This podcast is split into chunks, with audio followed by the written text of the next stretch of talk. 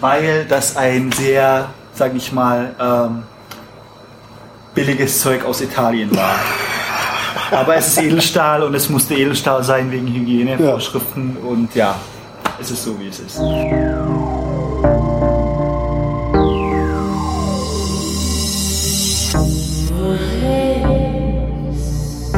Wer redet, ist nicht tot.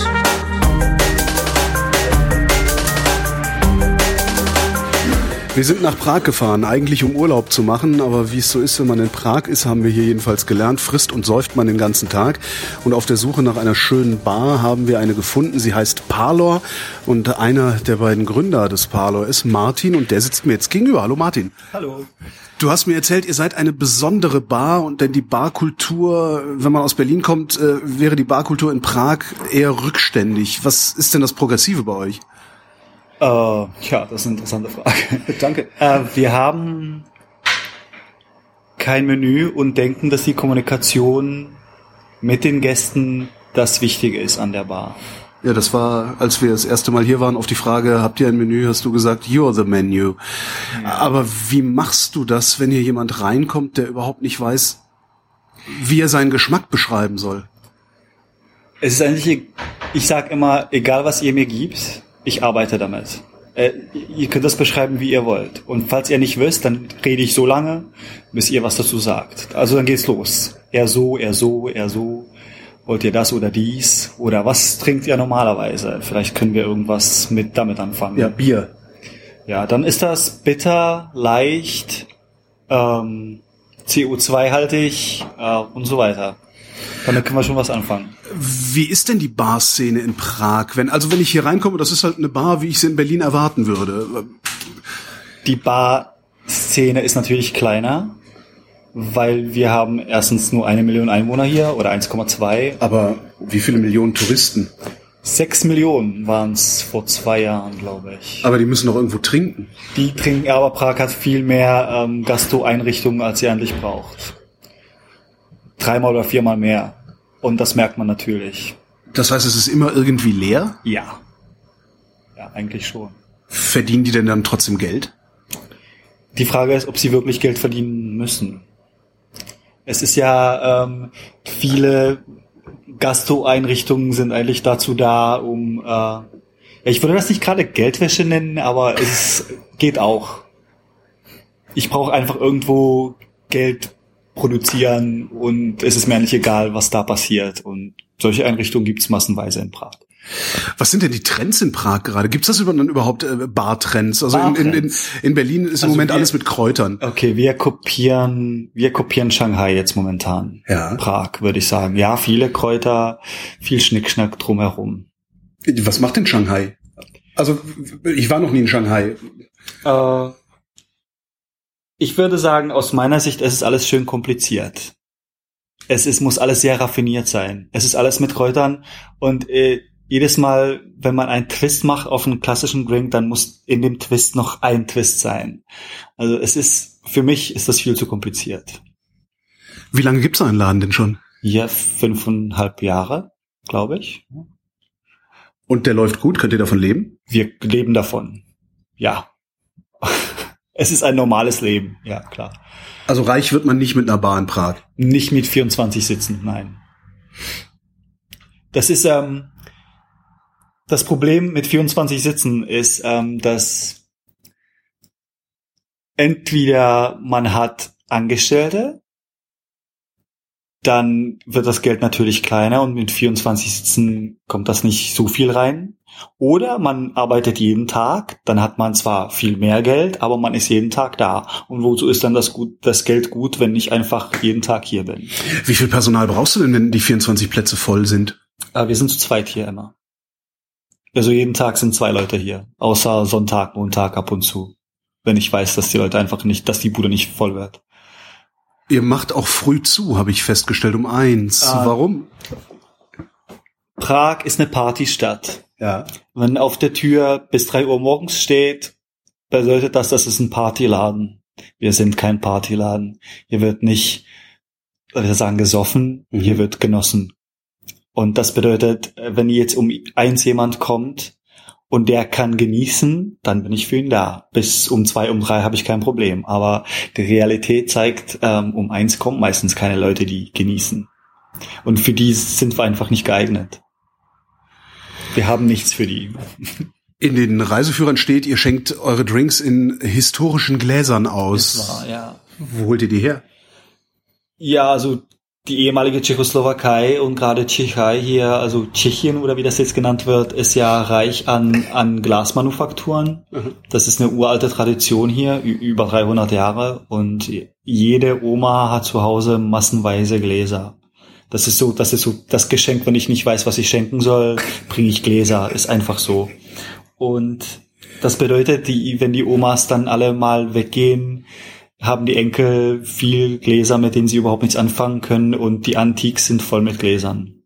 Und wenn man nicht gerade in Prag einkauft, kann man sehr interessante Gläser kaufen für sehr interessantes Geld. Was heißt nicht gerade in Prag? Wenn ich interessante Gläser kaufen will, wo fahre ich hin? Überall bloß nicht in Prag. weil Prag ist alles 300 Prozent teurer. Nur weil es Prag ist. Zu den Drinks. Was läuft bei euch am besten? Diese Frage kann ich nicht beantworten. Weil, äh, ja, wie soll ich das machen? Es kommt drauf an, was die Leute wollen. du hast keine Karte. Ja, also wenn ich ein Menü hätte mit zehn Drinks, würde ich sagen, okay, diese zwei sind unser Top, aber das ist ja nicht so. Also grundsätzlich, ich verkaufe oder wir verkaufen hier viermal mehr Gin als alles andere. Also die Gin-Basis ist die am meist äh, ja angebotene oder am meist, wie soll ich das sagen? Nachgefragte. Meist, genau, am meist nachgefragte. Wie kommt das? Dankeschön. Äh, Gin ist super universell.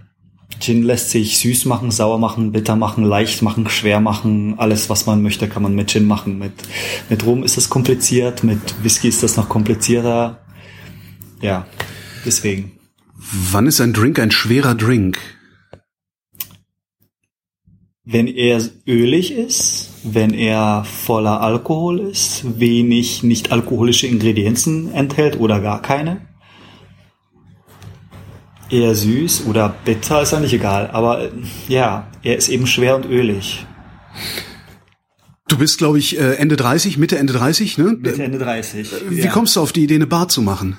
Die Idee hatte ich schon 50 Jahre, bevor ich die Bar aufgemacht habe. Ich war mal, bei uns gab's ja, äh, na, hier Pflicht, also wer macht nicht, wer macht Pflicht. nee, die nicht. Äh, Wehrpflicht heißt Wehrpflicht, das ist das Wort. Das wollte ich nicht, also habe ich Zivildienst gemacht in einem Altersheim in Prag und habe dann einen Kollegen getroffen und der hat mich in eine Bar genommen in, in hier Prag 3 und das hat mich fasziniert. Ich habe auf äh, ich habe eine Schule, ich habe eine Hotelschule, habe in einer Bar gearbeitet, aber es war so Disco und er hat mich in, in eine Bar gebracht einfach, so Sessel und alles. Und eigentlich ist diese Bar heutzutage die Essenz dieser Bar. Muss ich sagen, das war meine erste Inspiration, wie ich das machen möchte und für mich ist wichtig, dass ich das halten kann mein Leben lang. Also man kann nicht sein Leben lang in einer Disco arbeiten. Das macht einfach, das, das geht nicht. Das macht das, der Körper macht das nicht mit. Das Gehirn eigentlich auch nicht. Deswegen, man braucht was, was man ehrlich sehr, sehr lange machen kann, was nicht zu schnell geht, was eher über Kommunikation ist, was ein bisschen schlau ist, damit der, damit das Gehirn nicht müde wird. Wenn du sagst, das Parler sei die Essenz der Bar, wie du sie dir vorstellst. Was ist denn diese Essenz? Erklär das mal jemandem, der hier nicht reingucken kann. Okay. Ein bisschen Holz. Ein bisschen, ich mal sagen, dreamy.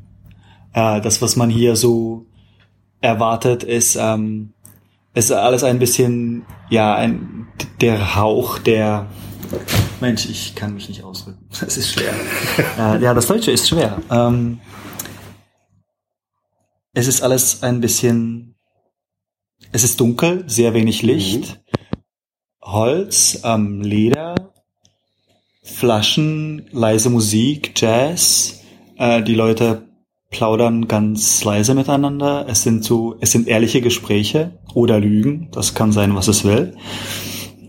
Und ja, und man kann hier sitzen und befindet sich in einer Welt außerhalb der Außerwelt. So ohne Zeit, ohne Grenzen eigentlich irgendwie. Macht das Sinn? ich bin jeden Tag hier, also ist es eigentlich sehr schwer, das zu beantworten, diese Frage. Es ist zumindest kein Chrom, nichts glänzt, nichts blitzt. Äh, wie sehen denn die anderen Bars in Prag aus? Wir waren jetzt in noch keiner anderen, weil wozu? Okay. ähm, Prag hat, ich würde mal sagen, zehn Bars, die sich Bar nennen dürfen, in, aus meiner Sicht. Und jede hat so ihr Loch gefunden auf dem Markt. Super fancy, super konservativ, für junge Cocktailanfänger, für starke Raucher, für sonst was. Es ist alles da. Ist das hier für Anfänger? Nein. Nein, es ist schwer. Doch, aber es ist schwer. Es müssen Anfänger sein mit einer geöffneten äh, Seele, die sich einfach. Ähm, das Problem ist mit den Menschen, dass sie einfach ähm, Angst haben, Neues zu probieren und ein nicht erfahrener Cocktailtrinker kennt Mojito, Pina Colada, Cuba Libre, noch was vielleicht? Mai Tai. Mai Tai, okay. das ist eher deutsch, würde ich sagen. Das ist bei uns nicht so. Ah. Aber ja, bei uns ist das eher so Rum mit Cola, tschechischer, tschechischer Rum mit Cola ist noch schlimmer. Becherowka mit Tonic und das war's. Ja. Und solcher Mensch, wenn er hier reinkommt und er ist aber offen für Neues, der findet hier alles, was er sucht. Aber falls nicht, dann kann ich ihm auch nicht weiterhelfen. Wenn du über Menschen redest, redest du dann über Tschechen oder Touristen? Wer kommt zu dir? Also, ich als Barmann, für mich ganz wichtig. Für mich ist es ganz egal, ob ihr hier hinter der Ecke wohnt oder in New York. Ihr seid Menschen. Und gerade Touristen werden als Touristen angesehen, wollen aber nicht als Touristen angesehen sein. Und das ist das Erste, was ihnen gut tut hier, glaube ich, dass ich sie als, oder wir alle hier als Menschen ansehen und sage, ey, du bist du, ich bin ich. Was willst du? Was kann ich für dich machen? Und das funktioniert. Aber ähm, auf der anderen Seite, im Winter sind so 60, 40 Tschechen und im Sommer dreht sich der Spaß um. Also der Sommer ist mehr touristisch, natürlich. Merkst du an der Herkunft der Leute oder anders? Trinken Leute anders, je nachdem, woher sie kommen? Oh ja, na klar.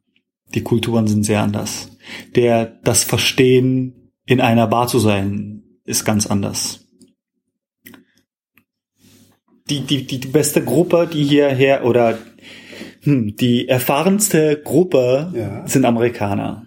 Die haben Pubs, Bars und Cocktailbars in ihrer Kultur eingeschlossen und wissen genau, wo der Unterschied ist. Und wenn die in eine Cocktailbar kommen, bedeutet das erstens, es wird wahrscheinlich teuer. Zweitens, ich habe hohe Erwartungen, die möchte bitte jemand erfüllen. Und drittens, ich bekomme auch wirklich was dafür. Und das passiert auch meistens, hoffe ich. Wir und, arbeiten dran. Und wer hat's am wenigsten verstanden? Oh. Wer hat's am wenigsten verstanden? Ja, leider glaube ich. Also, weil hier am meisten dann die zweitgrößte Gruppe oder die zweite Gruppe auf der anderen Seite sind dann die Tschechen hier. Mhm. Und die hat natürlich nur die Biergruppe. Also hier ist alles äh, Kneipe. Ja. Wenn mich jemand fragt, was ich mache und ich sage, ich habe eine Bar, dann ist das eigentlich eine Kneipe. Es ist kein Unterschied, ob ich jetzt Bier zapfe hier irgendwo oder klasse Cocktails mache. Gibt's keinen Unterschied. Und wenn du dem Tschechen sagst, du hast eine Cocktailbar, versteht er gar nicht, was du meinst? Nein, er stellt sich eben Mojito und Pina Colada vor und sagt, okay, ja, für junge Leute hier so Disco-Party, aber er kann sich einfach den Genuss dahinter nicht vorstellen. Genuss, überhaupt Genuss ist hierzulande sehr, wie soll ich das sagen, sehr unverstanden. Wenn ich mich hier aber umgucke, was es hier alles zu essen gibt, also das ist doch ein Genuss. Aber das lebt von den Touristen. Ah. Das lebt von den Touristen und von den Tschechen. Ich sage mal, wir haben die Tschechien und wir haben Prag. Prag mhm. ist noch ein bisschen speziell, weil die Leute hier mehr reisen, sehen das und wollen das genau dasselbe hier auch haben. Deswegen geht das. Zum Beispiel das ganz, die ganze Vegan-Gründung. Ja. Das funktioniert in Prag und vielleicht in Brünn, aber sonst könnt ihr vergessen. Absolut. Ja, bei der Menge Fleisch, die man hier angeboten bekommt, finde ich das sowieso schon faszinierend, überhaupt vegane Läden zu sehen. Ja. Ich kann mir aber ehrlich gesagt nicht vorstellen, dass eine Stadt wie Prag, also in der Größe auch, also mit, mit der Menge Einwohner und der Menge Touristen, nur 24 Plätze in einer solchen Bar braucht. Ich glaube, mehr könnten wir nicht, ähm, mehr brauchen wir nicht eigentlich. Ist so. Äh, wir machen keine Reklame Ja. grundsätzlich. Ähm, wir, es ist einfach Word of Mouth. Und es ist, ja, der hat gesagt, dass das gut ist, gehen wir auch dahin. Und so funktioniert das. Wir haben natürlich Facebook und Instagram und das ganze Zeug, aber das ist nur dazu da, damit die Leute wissen, dass wir immer noch da sind. Weil die Leute waren vor ein paar Jahren hier und jetzt wollen sie wissen, ob, es den Laden noch gibt. Also gucken sie auf die Fotos und gucken auf das Datum und merken, okay, das Foto ist jetzt einen Monat alt, bedeutet, die werden wahrscheinlich noch da sein. Ich kann hingehen. Macht ihr keine Werbung, weil ihr keine machen wollt oder weil es halt einfach auch teuer machen, ist? Nee, weil wir keine machen wollen. Heutzutage ist das ja umgekehrt. Heutzutage haben die ganzen ähm, Reklame-Sachen und die, die ganzen Zeitschriften und sowas alles, die, die suchen ja, worüber sie schreiben können. Also ich, vor fünf, sechs Jahren war das so, wenn man wollte, dass jemand über dich schreibt, musst du es bezahlen. Heute ist das ganz anders. Heute sind sie gerne oder froh, dass sie über dich schreiben können. Und das haben wir eine Zeit lang gemacht, aber so ganz dezent und jetzt machen wir das seit ein paar Jahren überhaupt nicht mehr. Weil äh, es bringt. Das Problem ist mit der Zielgruppe. Das müsste die Zeitschrift sein für die Zielgruppe, damit das Sinn für uns macht. Und die Zielgruppe ist so eng, dass das einfach nicht funktioniert. Was mir auffällt äh, an, am Parler ist, es stehen vergleichsweise wenige Flaschen hinter der Bar. Also ich bin, 102. dann sieht's nach wenig aus. Also ich habe so, ich vergleiche natürlich immer mit, mit der Stadt, in der ich lebe, mit Berlin. Wenn du da reinkommst, hast du das Gefühl, es stehen 500 Flaschen. Ähm, Das war früher auch so in Prag, aber dieser Trend hat sich geändert. Äh, Man kann entweder Masse oder Klasse machen. Ich meine, ich brauche nicht 20 verschiedene Wodkas. Ehrlich, muss sich jeder Barmann jetzt in, in, seine, in sein eigenes Gewissen fassen und sich selbst fragen, wie viele Wodkas brauche ich wirklich und welcher schmeckt mir auch wirklich. Nicht der, die Reklame und das, das könnt ihr alles vergessen. Welcher ist wirklich gut für eure Cocktails? Und dann merkt man, man braucht zwei, drei. welche? Ähm, man braucht jetzt, ich kann, ich, das Schlimme daran ist, ich kenne die Wörter nicht in Deutsch. Okay. Äh, ich brauche einen Wodka, der ist aus, aus, ähm, Sag's Kann- auf, sag's auf Englisch, wenn du es auf Englisch auf, äh, aus, aus, ähm, na, Tom, nicht Tomaten, ähm, Potatoes. Kartoffeln. Aus Kartoffeln gemacht, wegen Allergiker. Mhm. Äh, dann brauche ich einen, der ist aus, ähm, aus das, ähm, aus dem Zeug, aus dem Whisky hergestellt wird. Das ist Äh, äh, Roggen, ne? Roggen, Mhm. ja, Roggen. Und Weizen. Mhm. Und die schmecken jede anders. Dann haben wir den, Aber Weizenwodka ist doch Korn, dachte ich. Also in Deutschland gibt's Korn, das ist so ein Weizenbrand, oder? ja, oder ich habe das falsch gesagt, ist auch Kann- möglich. Also für mich, das ist schwer, weil ich diese Wörter nie Okay. benutzt habe. Wie heißen die drei Wodkas, die ich in meiner Bar stehen haben will? Okay, ähm, Chopin, Mhm. äh, Kettle One und ja, dann irgendwas Interessantes. Wir haben eine, die heißt Wald. Das ist eine schottische Wodka und ist eigentlich ein Single Malt Whisky, der nachdem er gebrannt wurde, nicht gereift wurde, sondern auf 40 Prozent runter verdünnt wurde und einfach in Flaschen abgefüllt. Du sagst, du verkaufst viermal so viel Gin wie alles andere. Wie viele Gins hast du denn dann hier stehen? Über 30. Über 30, weil ich sie alle brauche. Das ist, das ist ja eine Geschmacksfrage.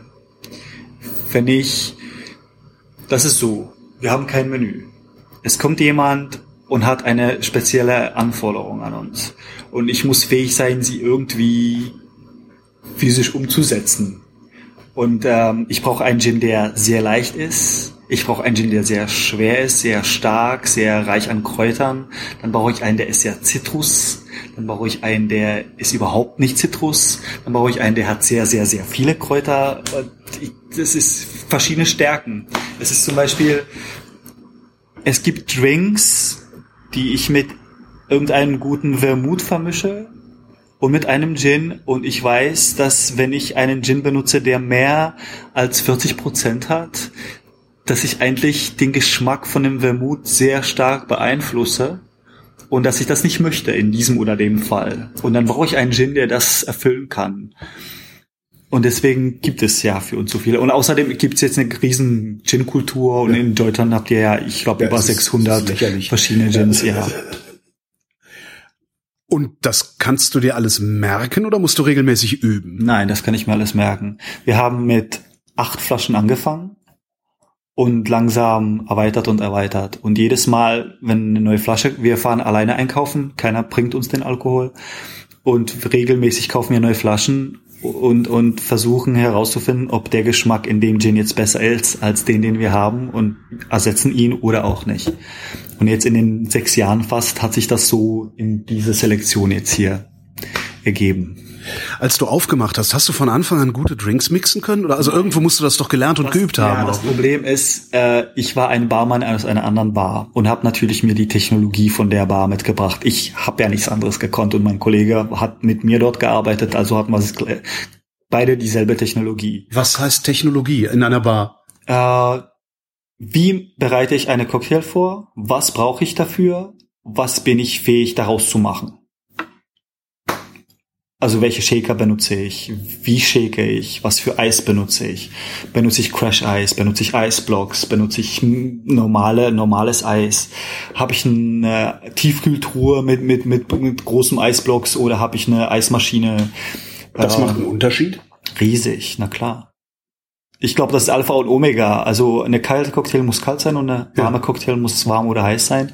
Was dazwischen ist immer schlecht. Und Eis ist ohne Eis gibt's keine Bar. Ja. Aber wie sieht dann das ideale Eis an der Bar aus? Es ist Gibt's das überhaupt? das ideale Eis. Ja. Das ideale Eis sieht aus wie Wasser.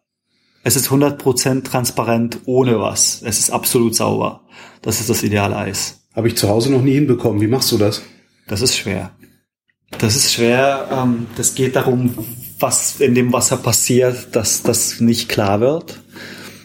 Und was kann ich dafür tun, dass es klar wird? Und das sind alles so Sachen, ja. Ähm, Ja, was kann ich dafür tun, dass meine Eiswürfel klar werden? nichts. Oh. Eigentlich nichts. Äh, oder doch, ähm, man muss eine. Es geht darum, das Wasser bildet Kristalle, Ja. wie ein Diamant. Mhm. Und weil das Glas jetzt so aussieht, fängt das immer von der Oberfläche, von oben, wo das alles offen ist, fängt das an, äh, sich zu bilden Mhm. und Eis zu werden, das Wasser. Und das geht ja runter. Und in dem Wasser sind natürlich ganz viele andere Stoffe mit drin, also ganz viele hier, was so in der Luft fliegt. Äh, äh, ja. Ja, so CO2 und weiß der Geier, alles ja. Mögliche. Ja. Und das alles ist da drin. Und weil das von oben anfängt, Eis zu werden, äh, kann sich das nicht in die Atmosphäre lösen. Das heißt, Das, das heißt, Milchige im Eis ist eigentlich das CO2 und der Dreck und, und, der alles, Dreck. was so genau, da ist. Genau, Und das Problem ist, das kann nicht weg. Also mache ich das so, ich stelle das so in die Tiefkühltruhe, warte, bis die Hälfte fertig ist Und dann drehst du es um. und dann drehe ich das um und den Rest gieße ich einfach weg, weil Ja. in dem ist der ganze Dreck und hab die Hälfte bloß, aber sie ist 100% klar. So kann man das zu Hause hinbekommen. Das ist für uns nicht löst, das ist nicht die Lösung, weil ich habe nicht die Kapazität, jeden Tag äh, die Tiefkühltruhe zehnmal umzupacken. Das geht einfach nicht. Ich muss das durch, durchgehen lassen. Aber ja, so funktioniert das ungefähr. Das ist eigentlich eine, äh, gibt's da eine ganze, also Wissenschaft darüber, wie macht man klares Eis. Wir waren eben beim Üben. Ähm, wie lange nach dem Tag der Eröffnung hast du Cocktails machen müssen, bis du gesagt hast, okay, ich bin jetzt ein Barmann? Weil du sagtest, es hat nicht geklappt von Anfang an. Und vor allen Dingen, wie fängt man da an? Du kannst ja schlecht eine Bar aufmachen und sagen, oh, kommt rein, hier gibt's Cocktails. Und dann kannst du Gin Tonic. Ich bin, ich fange ich fang ein bisschen anders an. Ich, ich bin Barmann, arbeite in einer Bar. In der Bar gibt es Regeln. Wir machen Inventur. Ganz wichtig, Inventur, damit man weiß, dass wir nicht stehlen, nicht klauen, sonst was, keine Ahnung.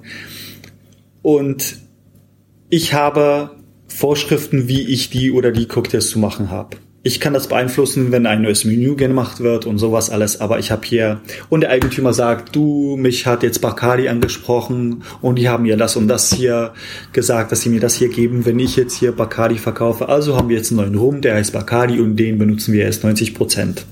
Und ich als Barmann kann da gar nichts machen. So funktioniert es in den meisten normalen Bars. Okay. Hierzulande mindestens. Aber ich glaube, das wird eher überall so. So, und jetzt bist du der Barmann. Und jetzt machst du ein, sagen wir mal, ein Old Fashion. Das ist eigentlich nur pur Alkohol mit ein bisschen was Bitteres, ein bisschen was Süßen. Das wird nur ganz leicht gemischt und über Eis gegossen und das war's. Was für ein purer Alkohol? Also was, ist Ja, also Fashioned? normalerweise macht man das mit Bourbon, aber Okay. sagen wir mal rum, weil wir bei Bacardi waren. Und jetzt will ich diesen Old Fashion mit Bacardi machen. Und als Barmann habe ich keine andere Möglichkeit, Ja. weil ich, das ist einfach so gesagt worden, dass das gemacht werden muss und das war's. Und jetzt öffnet man sich seine eigene Bar. Was macht man da? Man fängt mit Bacardi an, weil man Ja. das kennt. Und eines Tages versucht man einen anderen Rum. Und dann noch einen Rum. Und dann merkt man, ist dieser Rum nicht besser? Und dann fängt man sich an zu fragen, was man alles nicht weiß. Und dann fängt man an, das zu testen und das zu testen und das zu testen. Und es muss funktionieren. Das bedeutet, ich sag da immer, für die Fotografen unter euch, der Drink hat einen Geschmack, der sieht aus wie ein Histogramm auf einer Fotografie. Ja, Also es ist so, so, so ein Berg. Ja. Der geht ab und wieder runter. Und der, das muss so funktionieren. Und was ich jetzt nicht mag, sind diese Histogramme, die ganz viel an einer oder einer anderen Seite sind. Zu viel so. hell, zu viel dunkel, Ja, genau. ja. Ich brauche, dass der Geschmack kommt, da ist und langsam wieder weggeht und Mhm. voll ist und da ist. Und dann gibt es aber Rums, die kommen, sind da und auf einmal sind sie weg und der ganze Geschmack ist, ist da und auf einmal ist er nicht mehr da, weil der Rum einfach nicht die Kraft hat, das durchzubringen, weil er zu wenig alkoholisch ist oder weil er einfach schlecht hergestellt wurde oder weil jemand Karamell benutzt hat, um den Geschmack dahin zu bekommen oder sonst was. Kann ich mir eigentlich gar nicht vorstellen. Kann alles passieren. Und es gibt zu viele Rums mittlerweile. Und die Rums werden ja nicht in der EU hergestellt, sondern überall auf der Welt. Und jeder Staat hat seine eigenen Regeln, was legal ist und was nicht und was am Ende hierher kommt. Ist natürlich immer die Frage. Aber ja, dann macht man einfach, probiert man, bis man die richtigen gefunden hat. und hört man dann auf zu probieren oder probierst nie, du nee, immer nee, nee, weiter? Ich, Du- wir nie- probieren immer weiter. Es kommen ja immer wieder. Also meine schwerste Probe und meine größte Angst ist, dass ich eines Tages nicht mehr mitkomme. Dass einfach die Welt davon rennt und ich bin nicht mehr fähig, damit zu machen. Ich Ist da, das ein Markenproblem oder ist das ein Herstellungsproblem? Weil ich kann mir, ich kann mir beim besten Willen nicht vorstellen, dass bei diesen 600 Gin, die du eben erwähnt hast, dass es wirklich 600 Unterschiede gibt. Also, das gibt es bestimmt 600 Unterschiede. aber Kommt an. merken wir die noch? Nein. Nein, als normaler Mensch bestimmt nicht. Als ein super Gin-Kenner, der den Gin herstellt.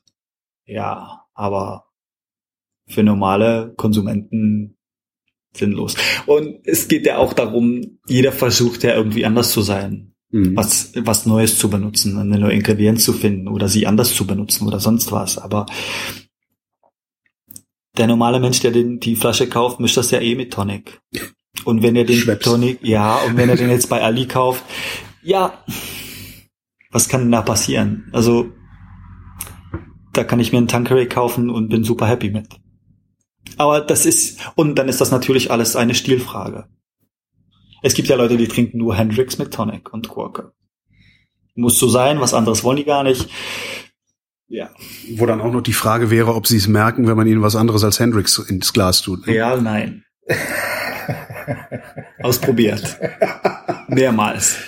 War Das heißt, du, hast, war nicht du hast eine Flasche Hendrix, da ist äh, Gordons drin. Nein, nein, wir haben keine Flasche Hendrix. Nee, wir haben keine Flasche Hendrix hier, aber wenn jemand ein Hendrix mit Tonic bestellt, sage ich klar und bring einfach einen Gin mit Gurke und Tonic und alle sind zufrieden. Niemand hat jemand gesagt, du, ey, das ist nicht Hendrix. Ist mir einfach nicht passiert. Ist das dann ein Gin, der so schmeckt wie Hendrix oder Nein, ist es das irgendein ein, Gin? Das ist ein ganz normaler Tanqueray. Das ist der, die Basis der Basis. Aber ich vermische das. Ich vermische vier oder fünf Zentiliter Gin mit einem Deziliter Tonic und Eis und Gurke. Und die Gurke ist so aromatisch. ja. Keine Chance. Das ist eine Stilfrage. Ich trinke das, weil das Stil hat. Und wenn ich irgendwo hinkomme, möchte ich aussehen, dass ich jemand bin, der Stil hat. Das heißt, ich weiß, was ich trinke. Und ich möchte einen Hendrix mit Tonic haben. Aber ob ich den auch wirklich brauche? Du sagtest, ähm, in der Disco kann man nicht alt werden. Du wolltest eine Bar haben, in der du alt werden kannst, also dass du bis zur Rente darin arbeiten kannst. Wird die so bleiben oder wirst du irgendwann umziehen, eine größere Bar machen, äh, expandieren, was man halt so macht? Bestimmt nicht kleiner. Falls dann kleiner. kleiner. Das bedeutet, dass umgekehrt, weil die Logik ist umgekehrt. Vor zehn Jahren war es unmöglich, sich eine Bar aufzumachen mit 24 Sitzplätzen. Die würde sich einfach nie halten. Nie. Warum? Die Kaufkraft war nicht groß genug. Das hat alles seinen Preis und die 24 Sitzplätze konnten einfach nicht genügend Geld produzieren, damit das Sinn macht. Heutzutage geht das mit 24 Sitzplätzen und in 10 Jahren geht das mit 5 Sitzplätzen. Glaube ich. Bin ich hundertprozentig davon überzeugt. Oder 90 Prozent. Sage ich mal, okay. Immer so ein bisschen vorsichtig. Und eines Tages habe ich irgendwo Sitz, sechs Sitzplätze. Das ist ganz super, alles klein, aber es ist genial. Und ich bin, ich möchte für meine Gäste 100 Prozent da sein. Ich bin einfach da. Und das ist das Problem der Masken. Ich möchte keine Maske tragen. Ich möchte ich selbst sein und, und den Menschen einfach die Realität bieten. In der Welt des Unrealen, in der wir alle leben hier. Auch wenn du keine Karte hast, wird es einen Drink geben, von dem du sagst, den solltest du unbedingt bei mir getrunken haben. Welcher ist das? Nein. Nein? Nein, gibt's nicht. Das, das ist alles, das ist wirklich alles menschenorientiert. Ich, ich muss wissen, was Sie wollen. Was ist euer Geschmack? Was euer Desire? Das kann ich kreieren. Aber wenn ich, das ist, das ist ein Ego-Problem. Ist das mein Ego oder ist das euer Ego? Wenn ich eine Karte habe, ist das mein Ego? Guckt mal, das bin ich, das möchte ich euch zeigen, das trinkt ihr. Oder es ist euer Ego und ihr sagt mir, was ihr wollt. Das ist am Anfang schwer, aber nach allen zwei Drinks ist das alles ganz klar.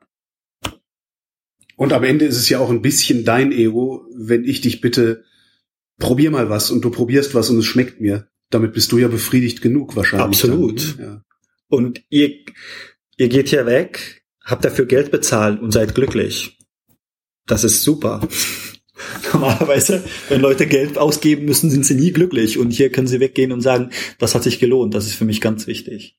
Ja. Wir haben, wir haben uns selbst was, wir haben uns selbst was beigebracht. Ich, ist das, das ist ja so. Ich kann nicht zu jemandem kommen oder machen wir nicht und sagen, wir sind die und die und in diesem Cocktail ist das und das und dies und dieser Wermut und das wurde so gereift und das wurde so destilliert und das haben wir damit gemacht und jetzt Magic. Wenn Sie das hören wollen, klar. Wenn nicht, sage ich gar nichts. Oder ich, ich mache Witze über die Drinks. Ich sag immer, du, das ist Mondschein. Oder das ist, das ist das Vergessene von gestern. Und, und das ist alles, was ich dazu sage Sangria. oder sonst was. Und, und das reicht.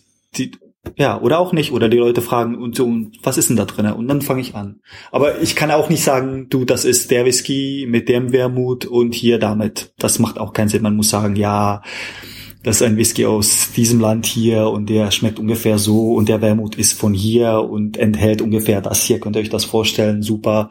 Und eher so die Leute angehen. Ich glaube, ein guter Barmann muss so ein bisschen merken, wie er mit den Menschen sprechen soll, damit sie ihn verstehen.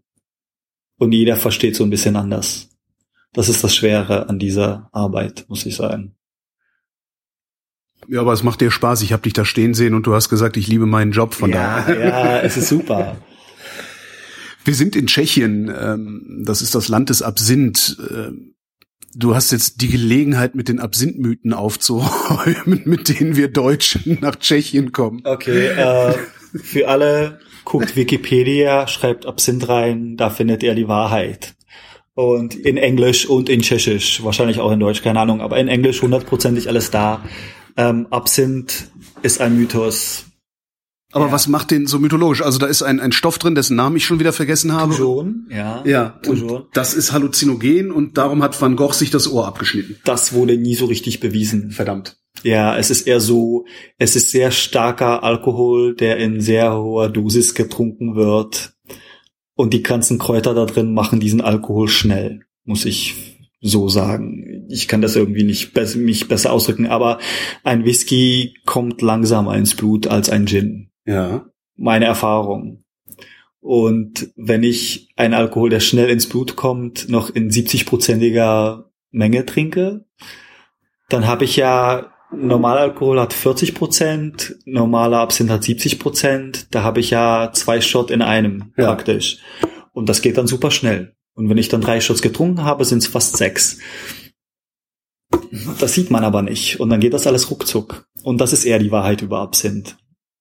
Der Absinth mit dem Touchon und alles ist ein Geschmack.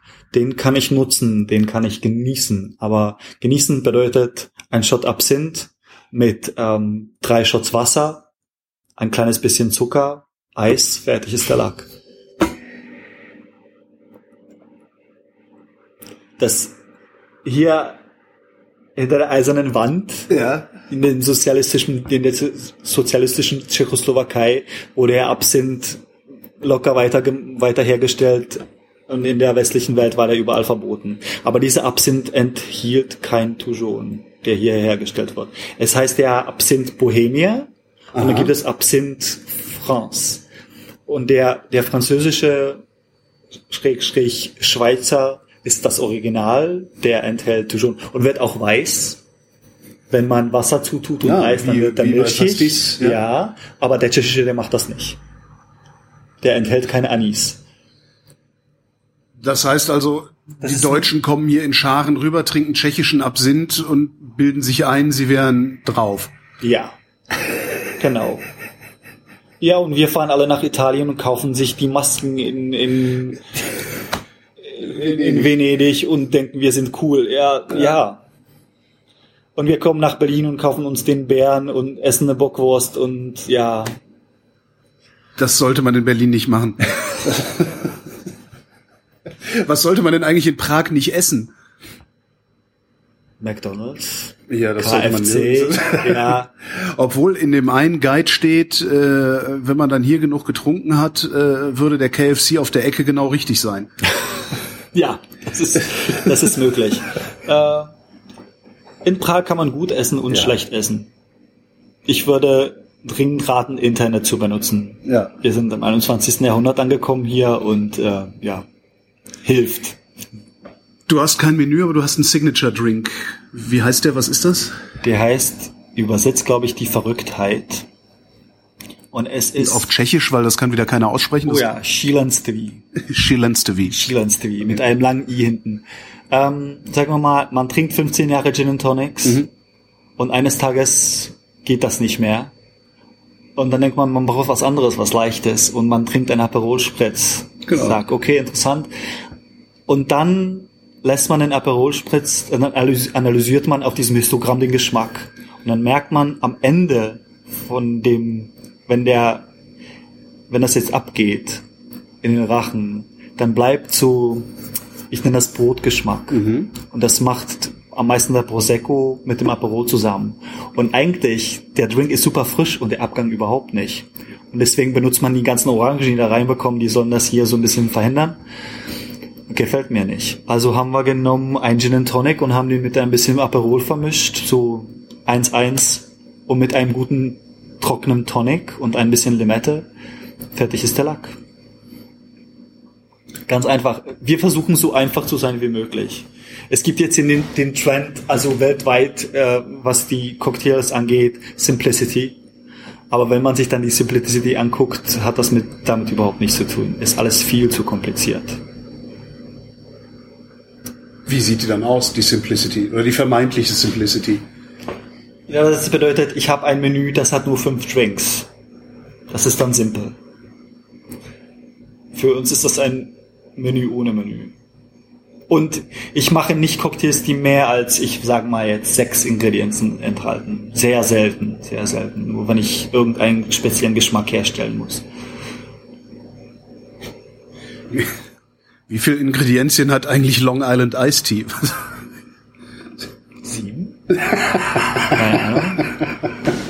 Ja, aber das ist eine verrückte Sache. Äh, nimmst du, nimmst du diese Trends denn mit? Ah, nee, du kannst die Trends ja gar nicht mitnehmen, weil du ja kein Menü hast. Doch, nehmen wir mit. Na klar, nehmen wir die mit.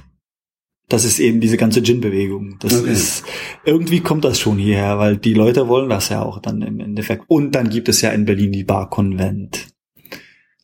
Bar-Konvent Berlin, 10.000 Typen wie ich, zwei Tage lang trinken, gucken, lernen, vergessen, Leute treffen. Ja, es ist gut, dass das in Deutschland ist, weil äh, man muss sich da benehmen. Wenn das hierzulande wäre, in dieser Größe, wäre das eine alkoholische Katastrophe. Wovon wird denn der Gin-Trend abgelöst werden? Schwer zu sagen. Wenn der Gin-Trend sich ablöst, bedeutet das das Ende der Cocktail-Renaissance. Und was es dann gibt, keine Ahnung. Der Gin hat eine Cocktail-Renaissance eingeläutet. Was gab's denn Nein, vorher? Also der- wie, der- wie hat sich das? Der Gin, der Gin kommt mit der Cocktail-Renaissance. Weil der Gin, der Martini-Cocktail, für mich der König. Der wird wie gemacht? Äh, es ist eigentlich nur ein Shot Gin, ein bisschen umgerührt, fertig. Das war's. Ja, aber da muss doch noch irgendwas zum Gin dazu. Nein, eben nicht. Desto trockener, desto wen- weniger Ingredienzen und der hundertprozentig trockene Martini-Cocktail ist Gin. Fertig. Purer Gin und Eis. Ohne Eis. Das wird nur umgerührt und dann ohne Eis in ein kaltes Glas umgegossen. Okay, also ein sehr, sehr kalter Gin sozusagen. Ja. Ich dachte, da wäre noch immer irgendwas anderes drin, vielleicht so Nein. Wermut oder so. Ja, Wermut kann ja, aber der macht dann diesen Martini-Cocktail nicht mehr so trocken. Desto weniger Wermut, desto trockener mein Martini. Und mein Martini muss hundertprozentig trocken sein. Und dann noch einen guten Gin, der mindestens 47 Prozent hat, bitte.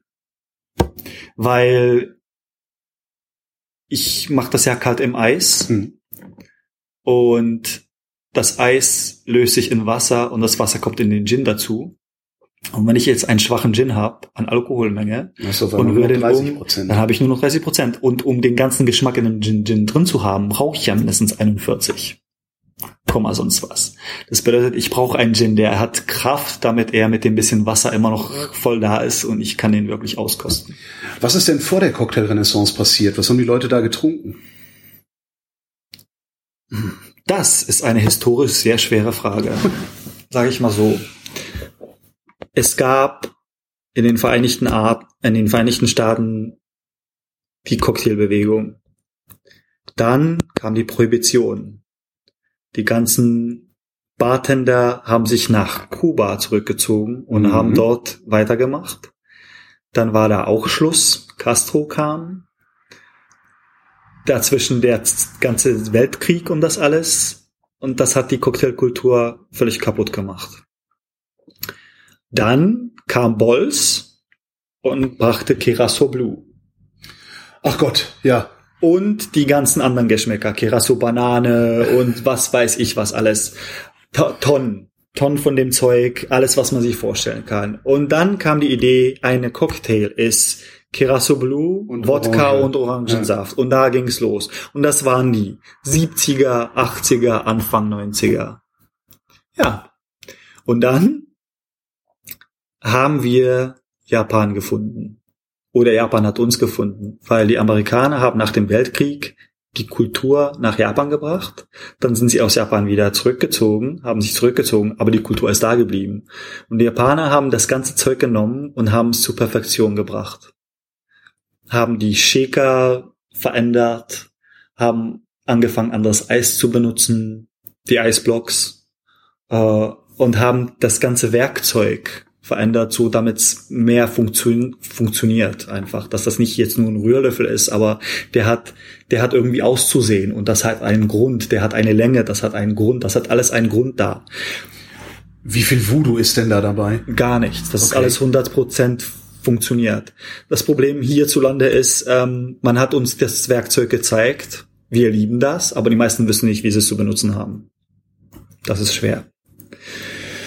Ja, da muss man ein bisschen darüber nachdenken. Aber es, es geht.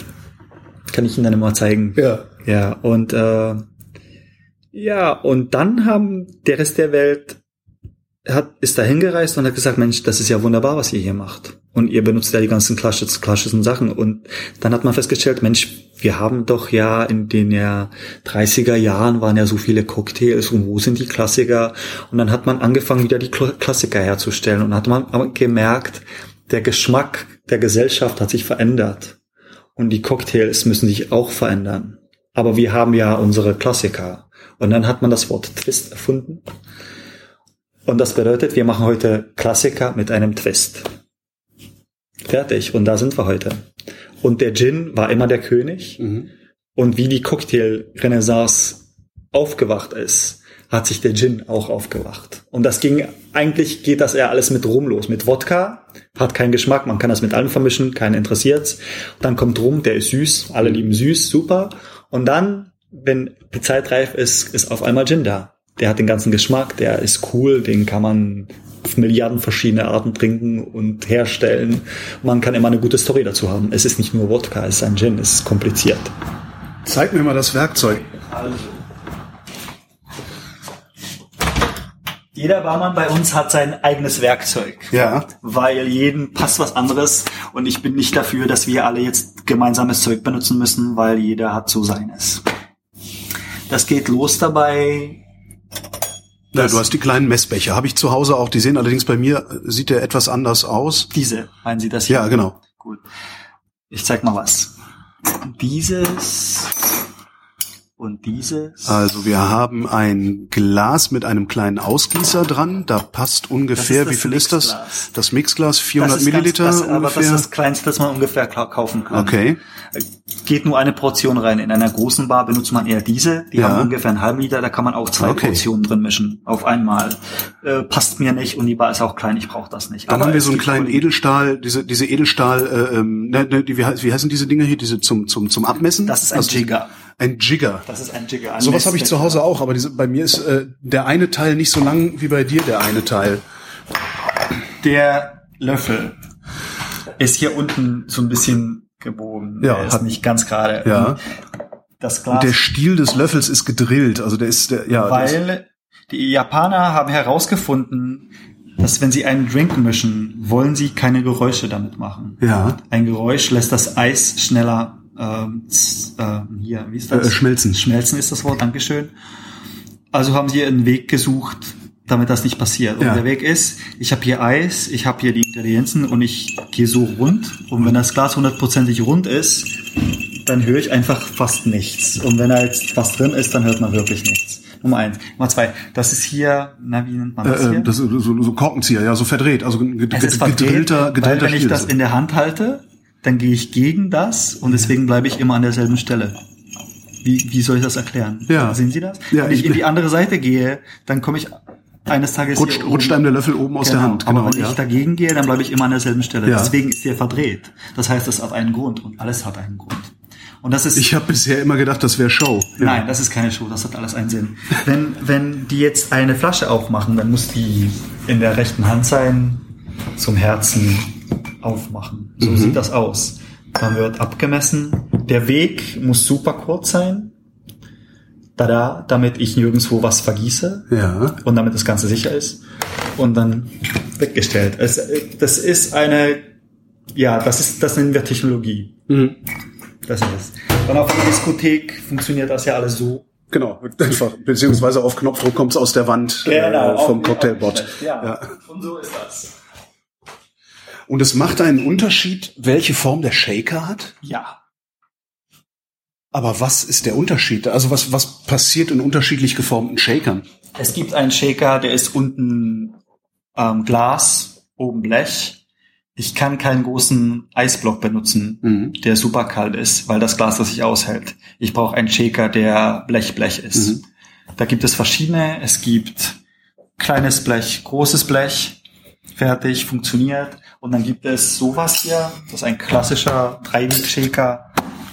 Ja. Der ist aus Japan und der ist eben dazu, der ist dazu gemacht. Metallbecher, Metalldeckel und dann nochmal ein Metallstopfen Ja, drauf. und dann Genau. noch ein Sieb Ein Sieb, genau.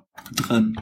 Und der ist eben so dick und so fest, dass der eben die großen Eisblocks aushält. Okay. Und dass der schön kühlt und wenig Wasser in den Drink lässt, wenn man richtig shakern kann. Und dann muss man eben lernen, wie zu shakern. Wenn man zu wenig Energie benutzt, Ja. kommt viel mehr Wasser in den Drink und er wird nicht genügend kalt. Das heißt, der, die Bewegung, wie ich shaker, hat einen Einfluss darauf. Was ist eigentlich der Unterschied zwischen einem geschakten und einem gerührten Drink? Wenn ich einen Drink herstelle, der irgendeinen Saft enthält oder, oder Sahne oder sowas, dann ist die Ingredienz schwer und ich brauche sie in den ganzen, in den, in den ganzen Cocktail, also Regel, nicht Gleichmäßig verteilt. gleichmäßig verteilen und dazu brauche ich einen Shaker. Ich bringe, ich krieg, ich bringe auch viel mehr Wasser in den, in den Drink, also wird er leichter. Mhm. Dann gibt es Drink, das ist nur Alkohol mit Alkohol und Alkohol. Das brauche ich nicht shakern. Es sei denn, ich möchte, dass der Drink leicht schmeckt. Dann kann ich das machen. Das funktioniert. Also wenn mein, mein, mein Standarddrink, also mein Eröffnungsdrink für den Abend ist immer ein Negroni. mhm. Das heißt, Wenn der aus dem ist- Shaker kommen würde, würde der ganz anders schmecken. Ich hätte gerne einen Negroni aus dem Shaker. So, wie einfach äh, soll das jetzt? Ein Standard Negroni, mach mal. Ein Standard, was ist das? Äh, ach so, 333, ne? Das ist eigentlich ja, aber ich finde, Campari ist eine so aromatische Ingredienz, Mhm. dass wenn ich 333 benutze, dann kann ich einfach einen ziemlich billigen Vermut benutzen, Ja. weil das Campari einfach so stark ist, dass der Vermut nicht richtig durchkommen kann und der Gin eigentlich auch nicht. Also könnte ich das eigentlich den Spaß ein bisschen umdrehen. Okay.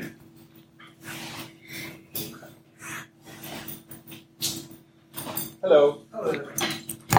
Sagen wir mal 15, dann kann ich äh, was für ein Vermut? Was Trockenes, was Bitteres? Was Trockenes. Uh. Bringen Sie auch Rotwein? Ja. Lilith. Oder wie man ihn ausspricht. Ja, klar. Wird gemacht aus einem Merlot. Reift dann einfach ein paar Monate in einem Fass in der Luft an der, am Ozean. Mhm. Ja, und dann der gute Gin. Was ist denn der gute Gin in einer Negroni? So.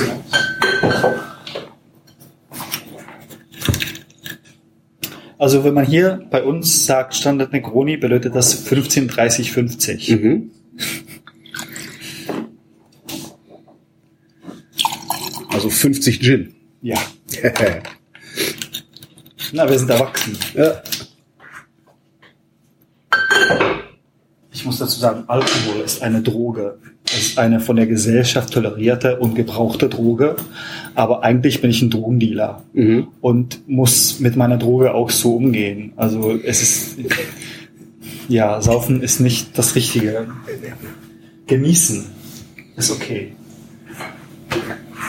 Aber wie lange kann man einen Drink genießen? Und hier, das ist ganz super. Wir fangen billig an, Ja. dann trinken wir uns an und dann wollen wir protzen Nehmen den teuersten Drink. und dann immer den Test Drink. Das hat natürlich aber überhaupt keinen Sinn. ja. Ja. Und ich habe das hier jetzt für einen Rechtshänder hingestellt, weil mein Kollege ist ein Rechtshänder, Ja, okay. aber ich bin Linkshänder. Also ja, alles kompliziert.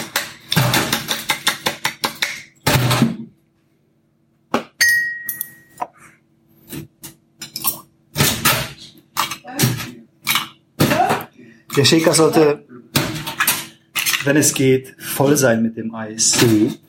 so dass es sich bewegen kann ein bisschen, aber nicht allzu viel. Das war jetzt zu viel. Okay. Gerade richtig. So. Mein Lieblingsgeräusch eigentlich.